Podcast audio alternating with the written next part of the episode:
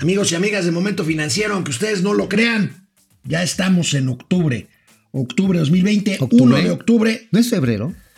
Tú estás en febrero. ¿Qué traes con febrero? Ah, el Pues día del amor y la amistad. No, güey, se quedó todo cuajado ahí. Acuérdate que empezaron los brotes y nosotros no hemos pasado de los, de los, los rebrutos, brutos. de los rebrutos. Ya no sabes- Ayer compareció en la Cámara de Diputados durante seis horas el secretario de Hacienda y le dio hambre. ¿Le llevaron Pero- una torta? Pero no crean que le dio hambre para recortar más. Ahorita vamos a ver de qué se trata. Standard Poor's baja la perspectiva de crecimiento Pues de como México tú, to- todos los días bajas. 10 y medio por ciento. no, y además, a quien quieren hacer que baje es a la Suprema Corte de Justicia. ¿Sí o no? Quieren sí, que. hoy- sí, hoy tiene que decidir si, Once y media empezó la si sesión. enjuician o no enjuician a los expresidentes. Vamos a ver, vamos a ver. Bueno, tenemos esto y mucho más aquí en Momento Financiero. Su servidor Alejandro Rodríguez y mi amigo. Mauricio Flores. Esto es Momento Financiero. El espacio en el que todos podemos hablar. balanza comercial, Inflación, evaluación, tasas de interés, momento financiero, el análisis económico más claro, objetivo y divertido de Internet. sin tanto choro. Sí, Y como les gusta, peladito y a la boca. ¡Órale! ¡Vamos, réjete bien! Momento Financiero. Pues ustedes me perdonarán, pero antes de entrar en materia de la comparecencia de ayer del secretario de Hacienda y Crédito Público frente Sí. al Pleno de la Cámara de El Diputados, primero de la tarde, ¿no? le dio hambre. Sí, ¿qué dijo? ¿Qué, qué, qué pidió? Le dio hambre y pidió un pastelito. No crean que quiere, recortar más fideicomisos. La foto de hoy del Universal ver. es maravillosa. Órale. Es, ¿Es es, un una joya de, de periodismo fotográfico porque ese, ese, ese recortes que ven abajo es una manta que le pusieron los diputados de oposición, Ajá, que no protestando por los recortes. Pero fíjense, periodísticamente es una joya esta No, foto. bueno, ¿no? Otra vez, ¿no? Explica muchas cosas en una imagen. O- En una imagen. A ver En otra vez, vamos a verla. Es muy buena. Le está dando que es un mamut, es un brownie. Eh, eh, decían que era un pastel, pero, pero la foto es sin- no tiene pues sí, dice, pues ¿eh? simple y sencillamente, pues no hay de dónde seguir llenando la buchaca sendaria. Sí, hombre, qué barbaridad, o sea, este. A ver, ya están lamiendo el fondo de la cazuela con los fideicomisos, Sí. que, bueno, hoy ya se va a aprobar. Digo, Pues ya. sí, dicen que van a reponer el procedimiento, pero bueno, No, vamos. Van a reponer, pero nos van a reponer de cuclillas, mano. Porque a final de cuentas, aquí este, tampoco los recursos eh, fiscales se están mejorando. Hay que recordar que, por bueno, ejemplo. ahorita vamos a platicar Ajá, de eso, vamos a porque vamos a platicar. ver de dónde sale ese dinero, de los recortes. Sí, no, pues está. Bueno, a los estados les hicieron una rebaja de prácticamente el 6%, Sí, amigo. Entonces, pues mucho Bueno, de esto explica. Bueno, ya en serio, el secretario, por supuesto, habló de economía y habló de COVID, no hay de otra. Habló de que ya hay lana para la vacuna, hay declaraciones también del presidente que veremos más adelante, pero dice el presidente, dice el secretario de, Hacienda y dice con razón, mientras no se controle el COVID, será difícil crecer. Yo A diría ver. imposible. A ver, ¿tenemos video? Sí, A ver, que venga, que venga, venga, venga, por favor, secretario, díganoslo. Estamos viviendo una situación inédita. Usualmente las crisis económicas se detonan por la falla en algún mercado, una burbuja especulativa, un desequilibrio en las finanzas internacionales, etc. Esta es la primera vez en la historia en que el impacto en la economía se da por una decisión consciente de los ciudadanos y gobiernos de impulsar un confinamiento social como mecanismo para limitar el contagio de la pandemia. Justo esta semana vamos a dar los primeros adelantos para la adquisición de las vacunas para el COVID-19, la derivada del marco COVAX, dos contratos con empresas farmacéuticas y dos contratos eh, bilaterales adicionales con países. Anticipamos que la distribución de la vacuna inicie durante el primer trimestre del 2021. La reactivación asimétrica iniciado en la segunda mitad del 2020 tomará ímpetu conforme la contención del COVID-19 en México y en el mundo permita la remoción palautina de las medidas de confinamiento y por tanto una mayor utilización de la capacidad productiva instalada y una creciente demanda efectiva por bienes y servicios. No hay disyuntiva, como decía, entre economía y salud. La economía solo crecerá de manera sostenida si mantenemos contenida la propa- propagación del SARS-CoV-2. Oye, me encantó, me encantó eh, la frase crecimiento asimétrico. O sea, Eso, pues ¿qué? un crecimiento cucho, ¿no? O sea, con una pata más corta, otra se Es va en lugar de la B, la V, la W, ¿no? Un desmadre. O, o un, o un K, una K. Una K. ¿Qué quiere decir la eh? La K, o sea, caes así, luego rebrotas y luego te vas para abajo. Y si lo duplicas, ¿qué quiere decir? Pues que ya nos llevó el payaso. Pues que ya nos hicimos, nos hicimos Bueno, por supuesto, los diputados y diputadas le reclamaron al secretario de Hacienda y Crédito Público ahí presente, no lo podían dejar ir, el tema de los fideicomisos públicos. El secretario de Hacienda trató de defenderse, pero en lugar de ¿Qué pasarle lo que dijo el, el secretario de Hacienda, el presidente de la República hoy retomó este, A ver, a ver, esta narrativa en la mañana. Vamos a ver. Viene, viene.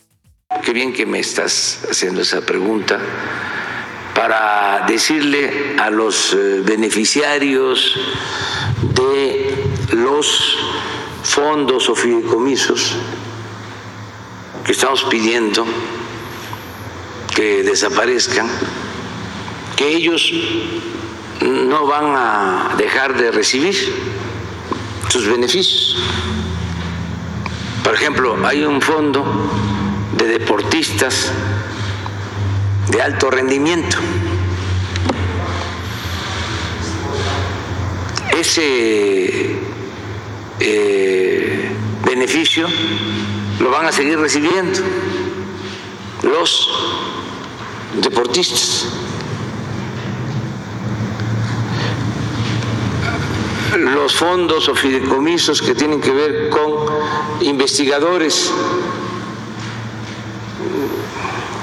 Lo que manejaba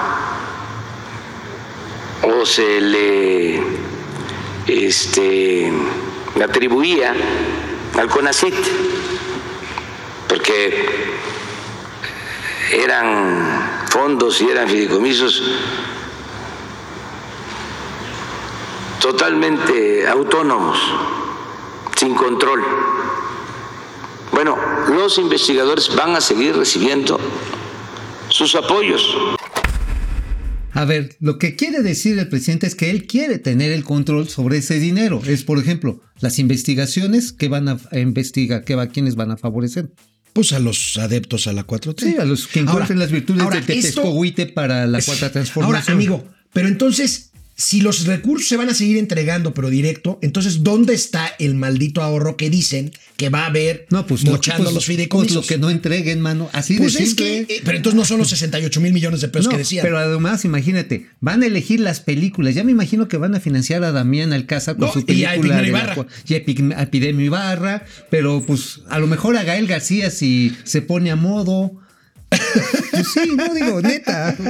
Canal 76 de Easy, de lunes a viernes, 4 de la tarde en Spotify. Recuerden, esto es Momento Financiero, economía, negocios y finanzas para que todo el mundo, hasta Gael, Diego y Epigmenio, Lo entiendan. les entiendan.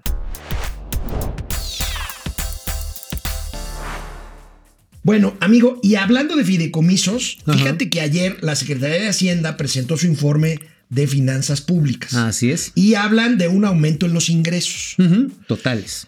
totales. Ahora, estos ingresos, hasta donde yo entiendo, hablan de ingresos tributarios, el IVA aumentó inexplicablemente porque hay crisis económica, pero Excelsior, Excelsior sacó una gráfica en donde trata de demostrar que parte de esos ingresos vienen justamente de fideicomisos que desmanteló el gobierno, como el Fondo de Estabilización de Ingresos Presupuestarios, es. y como eh, otro más, el de... Estaba un fideicomiso. Ah, pues el del aeropuerto, el, del aeropuerto de Texcoco. El aeropuerto de Texcoco. Nada más que a ver, si tenemos la gráfica. de- Tenemos la gráfica, ver, ahí la tenemos, mira, échenle. Ahora, aquí hay algo bien divertido y más interesante. Como desmantelaron el fideicomiso precisamente para el aeropuerto, el Sí, de Texcoco. de ahí sacaron 33 mil millones de 33 pesos. mil millones, nada más que nos quedamos con una deuda de 107 mil millones nada más por los TUAS. Fí- Fíjate, amigo, ahí la la parte mía. anaranjada es la parte que viene de esos fideicomisos, de los ingresos públicos que Hacienda dice que hay más en este periodo enero-agosto de 2020. Y sin Entonces, embargo hay una caída de los de la captación tributaria. Sí, de exactamente. casi 2%. Pero bueno, y 1.7%. cuando se caben los fideicomisos, ¿de dónde van a sacar dinero? Ese es el tema, no hay dinero. Pues no, pues ahora sí dicen, no, pues es que como ya no gastamos en ese dinero, pues tenemos que seguirle pasando la charola. Por eso hay 12.500 grandes contribuyentes a los que les van a volver a pasar la charola. Pues no es la charola, les van a pasar la torcedora otra vez ah, el año que viene. Les, se las La van a dejar- báscula. La báscula, la Cayetano Frías, tómala. Para la revisión de los procedimientos eh, que no estuvieron digamos, bien saldados entre 2013 y 2020, y a todos los demás contribuyentes, ¿eh? A los medianos, a los pequeños. Ahora sí, báscula. Así, Híjole. arriba las manos, que esta es la combi. Oye, y no será, híjole, ojalá la boca se me haga chicharrón, pero cuando se acaben los fideicomisos, entonces van ahora sí por las afueras. Pues ese es uno de los temores que existe entre los diputados que digan, venga Carlos, digo, ya de entrada ya les hicieron boruca a las afores y a los bancos y al sector financiero la iniciativa con esto de tratarle de topar Control de precios. Control de Eso precios. se llama control de precios control y de es un antecedente muy perverso de cosas que no queremos para México. Bueno, finalmente, ¿qué es un control de precios? Es establecer niveles, digamos, artificiales de utilidad cuando no necesariamente se van a equiparar con los costos.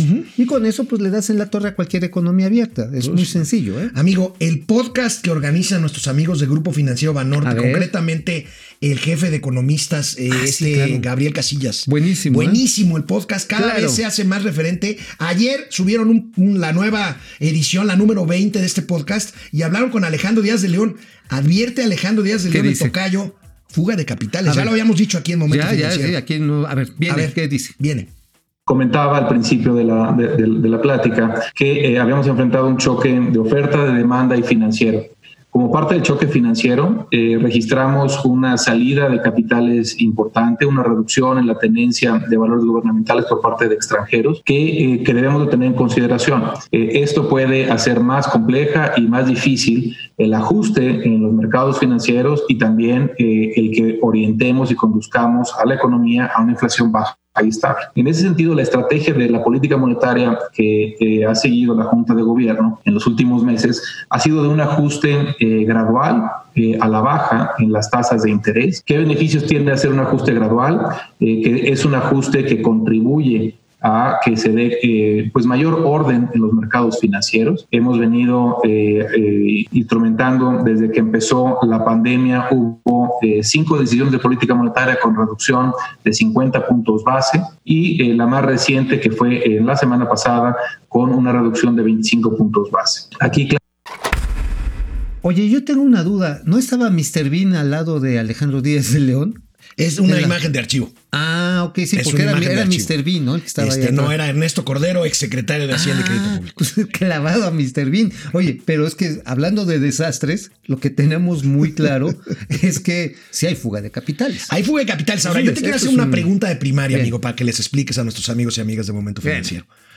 Fuga de capitales y el Banco de México para est- estimular la economía baja las tasas de interés y no esa baja en tasas de interés propicia más fuga de capitales porque los capitales pueden encontrar tasas mejores en otros lados. No, seguramente. Mira, por ejemplo, hay que tener en cuenta que el Líbano, a pesar del desastre político que es, sigue siendo un lugar muy atractivo para, sobre todo, los capitales que están overnight, así, moviéndose todo el día. A mayor riesgo. A mayor riesgo, claro. Pues en una de esas te vuelve a explotar el mendigo puerto y a ver qué pasa. O una guerra, en fin. Lo que sí está en que con la inflación, si tú le pones a la tasa de interés de referencia la inflación, ya te queda una tasa real pequeña, a lo mejor atractiva respecto a dólar por la depreciación del peso frente al dólar. Sin embargo, si agarras y te vuel- vuelves tantito con los argentinos o con los mismos treasury bonds, Bonds, de los los, bonos del de- Tesoro de Estados Unidos. ajá, a 30 años, pues sí te ofrecen una tasa de Ahora, interés. aquí lo que se comprueba es que el objetivo primario, principal, auténtico del Banco de México es controlar la inflación. Sí, y, claro. ahí, y ahí es... Mantener la, el, como le llaman, El poder adquisitivo. de la moneda. Ajá, Bueno, exactamente. Bueno, pues después de años y años de discusiones, la lucha, Largas. ¿quién, ¿se saben quién fue quién?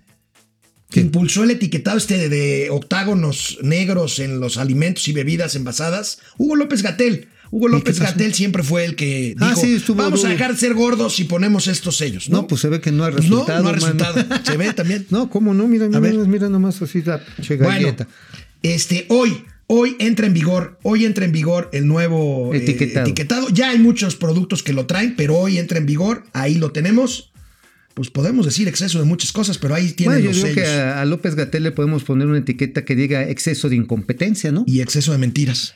Exceso de protagonismo, este Alto en soberbia. alto en soberbia, bajo en este, pues como tú comprenderás, así para acá, para Camay. Pero miren, pero miren esta imagen que nos recuerda el etiquetado de alimentos, la comparecencia de ayer del secretario de Salud, vean lo que le pusieron Ah, ahí. exceso en ineptitud, mira, pues era lo que yo te decía. Ahora, la, le pidieron la renuncia al secretario Alcocer, que bueno, ni hace falta. Pues, Pues ya, lo que pasa es que el secretario de facto existe. es López Gatel, ¿no? Es que Ya ni existe. Pobre, le fue como en feria con los senadores. Sí, no, totalmente. Bueno, ya al borde de los 80 mil muertos y Ah, yo pensé que probablemente- los 80 años.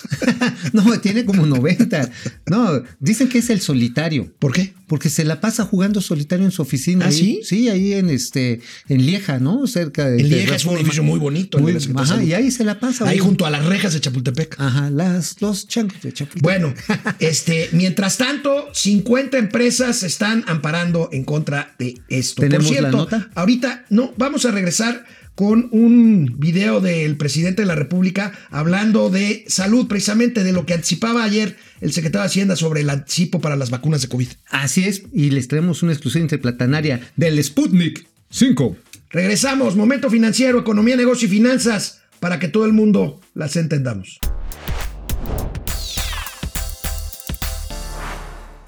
Bueno, ya ven que ayer Arturo Herrera le quitó la nota al presidente de la República, dijo que se iban a pagar los, los anticipos para las vacunas. El presidente hoy lo anuncia en su mañanera de que ya tomó la decisión de pagar 10 mil millones de pesos de anticipos de vacunas. Pues sí, por eso están extinguiendo los fideicomisos, porque no hay lana. Porque no hay lana. Porque A no ver, hay lana. A ver, bien. vamos a ver. Esto es para educación, para salud.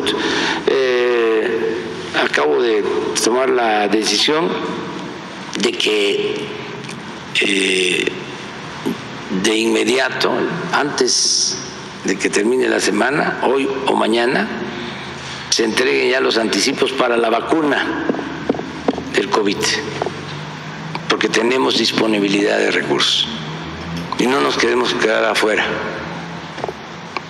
O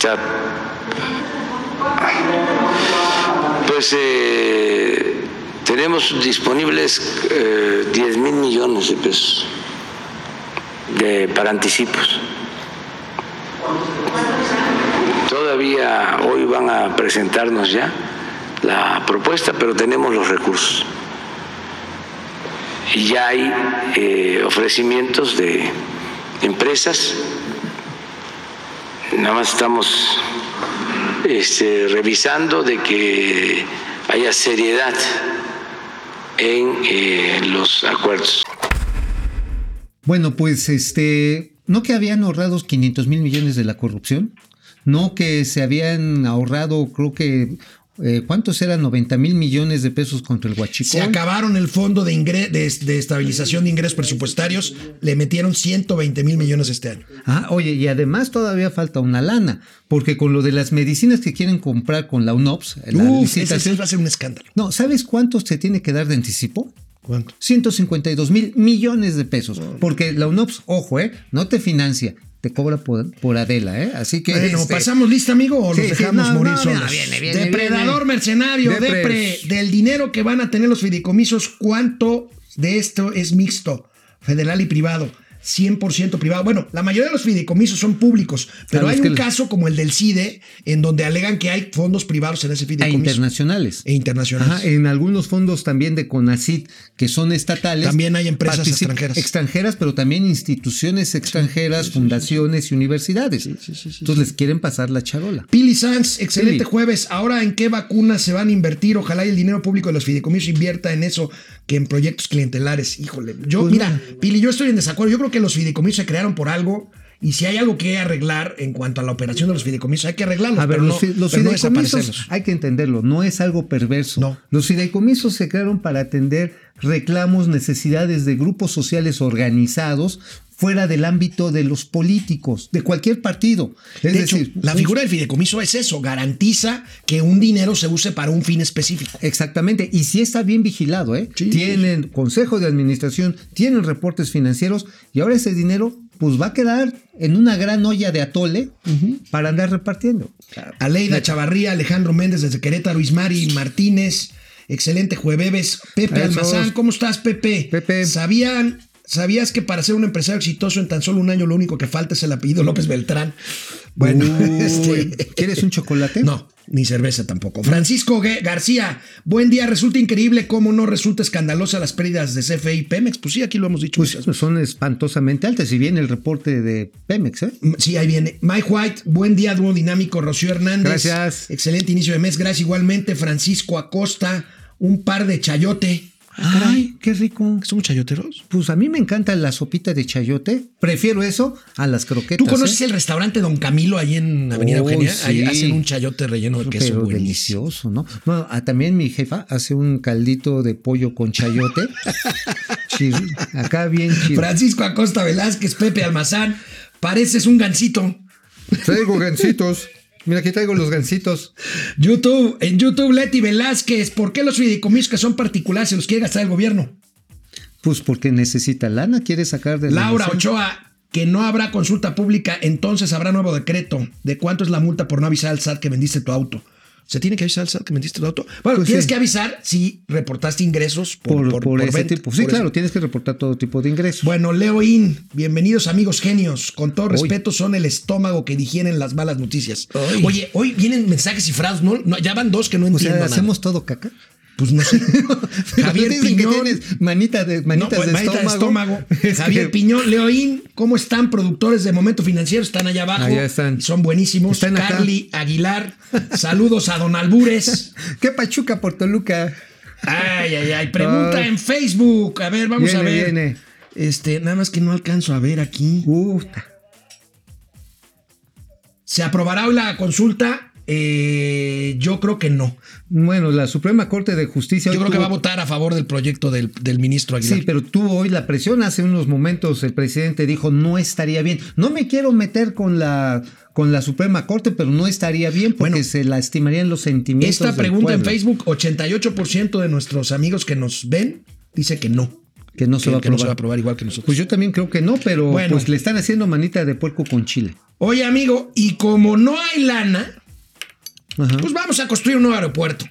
¿En dónde? ¿En Santa Lucía? En Tulum. Ah. Dice el presidente, había ya un proyecto viejo de Hay construir ahí en la pista, avenida. Hay, un- hay una, pista, ya. Ajá, pero sí, pero es una pista pi- pues, pitera, neta. O sea, es para avioncitos y avionetas, no, no. no. Bueno, veamos lo que anunció esta mañana el presidente de la República. a ver.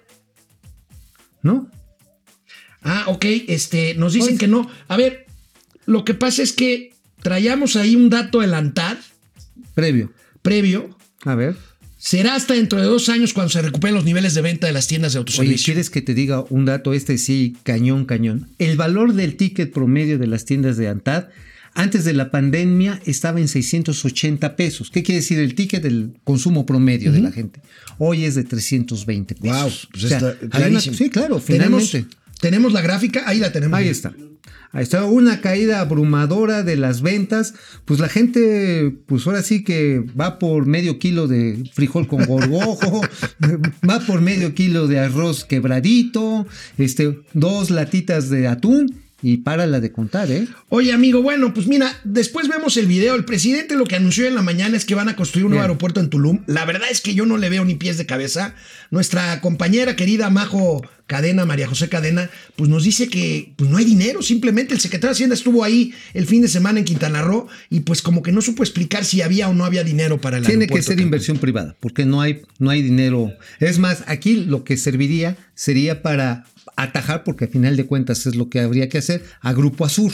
Grupo Azur tiene El dueño del aeropuerto de Cancún, claro. que es el aeropuerto más importante del país. Ajá, por eso mismo, lo que quieren es pararle pues, sus chiles a este Chico A- Pardo. a Fernando Chico A Pardo. Fernando Chico Pardo, échala para acá. Este, pues sí, a él le quieren, le quieren parar el coche. Bueno, mañana viernes vas a venir, amigo. Pues, ¿Alguna duda? A ver, amigos, hagamos una encuesta. ¿Cuántos viernes ha faltado Mauricio Flores. Arellano? Nos vemos mañana. Momento financiero, economía, negocio y finanzas Y para sí que vengo. todo el mundo le entienda. Vamos, réjete bien. Momento financiero.